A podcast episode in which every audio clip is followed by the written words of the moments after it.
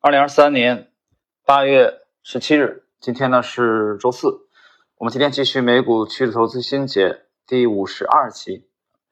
五十二集呢是欧内尔模型书啊这个系列的美股历史上的大标股的。今天的这支美股是德州仪器啊。德州仪器呢是美股历史上非常著名的一只大标股。我记得在早年的时候啊去读小股市这个版本，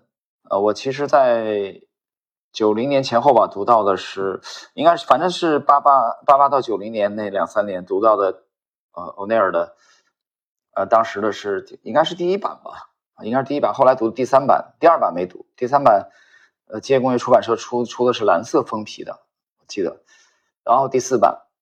啊，当然第四版内容是到现在也是最新的版本啊，内容最丰富，啊，它补充了美股历史上的一百只大标股，其中呃，应该我记忆中应该就有德州仪器。我们看看这个今天这期内容。一九五八年，德州仪器是新兴半导体领域的头号公司，它脱离了三十六周的杯柄形态，从三十美元涨到两百五十八美元，在两年多的时间里上涨了百分之七百五十多。下面是一条很少投资者能完全理解或领会的定律：那些新的优良的图表基底形态中，百分之八十甚至更多都是在市整体市场平均指数调整时形成的。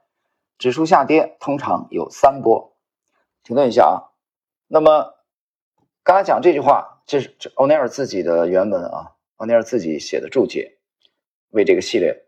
他讲的那些优良的图表基底形态，百分之八十甚至说百分之八十以上是是在整体市场平均指数调整时形成的。什么意思呢？我们再翻译的通俗一点，就是在大盘或者平均指数下跌的时候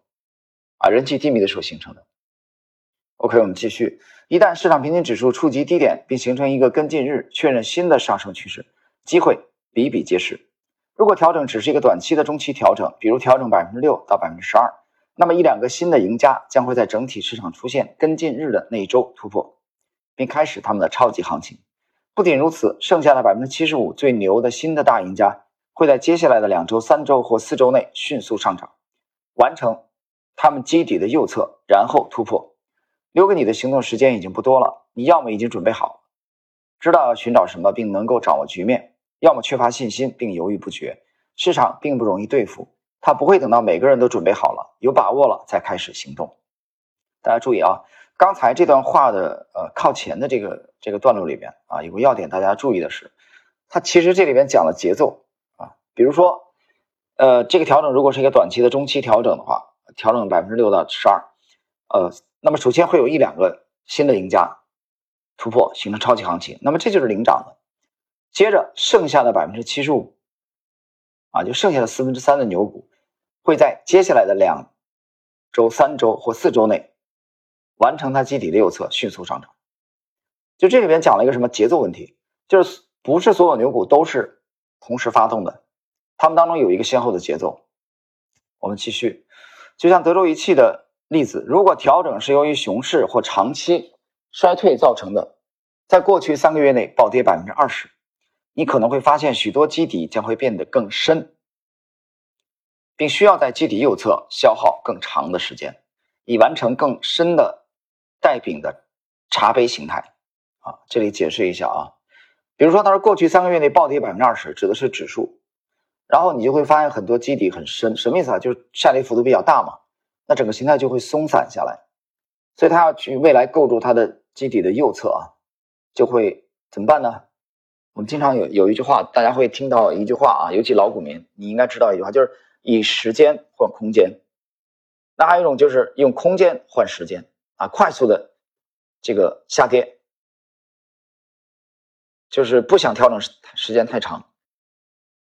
所以这两点啊，时间换空间，空间换时间很辩证啊，大家在图表上自己啊去这个体会一下啊。接着，无论如何，在中期、短期调整或熊市回调中，大多数投资者可能都受到了一些影响，损失了一些钱。这时消息面往往不是很好，你会不确定经济或市场的走向，因此更加不愿意采取行动。但就在这个时候，巨大的机会可能会立刻呈现。这段什么意思呢？这一段就是说，市场再低迷，你不要放弃对市场的跟踪研究，对图表的研究，因为这个时候新的基底可能已经在构筑当中，或者说已经构筑完毕。接着，我的建议是，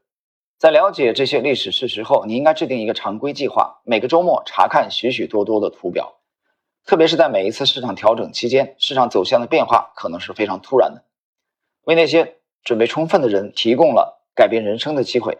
从一九八五呃五八年的这个德州仪器开始学习如何识别历史上所有的经典啊病理形态开始啊，比如说他接下来欧欧内尔举了几个例子啊，比如说新型遥控电视的这个 ZENI-TH 从二十五美元涨到了一百三十七美元等等。就整个今天这个篇幅啊，这个欧内尔标注的文字的部分并不是特别的，呃，不是很长篇幅，但是接着我们要回到这个。德州仪器的图表啊，因为这个图表太经典了，我提醒大家关注一下“读书学习修炼”公众号，二零二二年十二月七号啊这篇帖子。这篇帖子里边，帖子里边罗列了这个把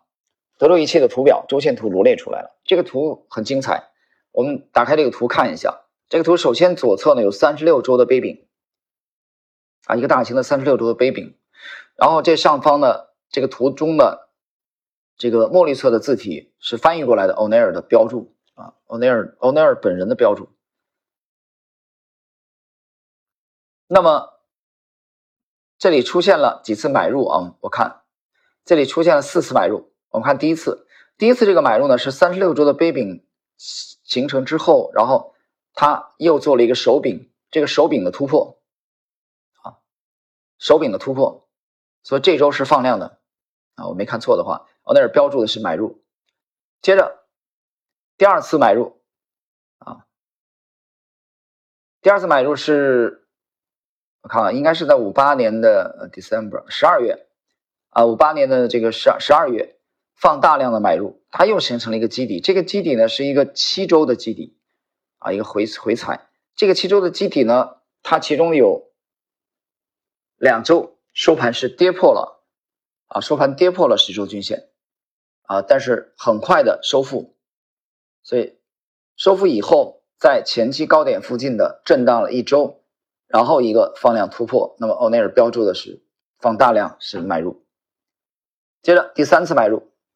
第三次买入呢就来到了五九年啊，五九年的年初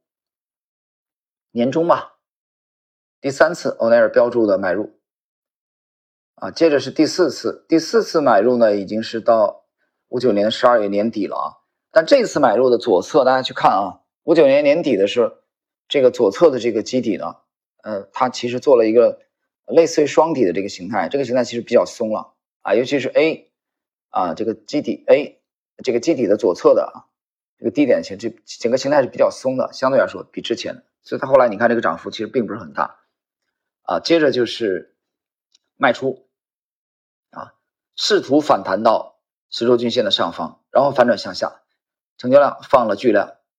所以整个这个图啊，我那儿标注的非常的清晰，它揭示了在图上的这个这个已经是考虑复权因素的这个百分之七百五十的德州仪器的壮观的主升浪的图表，这图里面有很多的细节啊，值得我们去认真的学习。好了，时间关系，我们今天对 这个第五十二集美股大赢家的啊这个系列。德州仪器的解读啊，就到这里。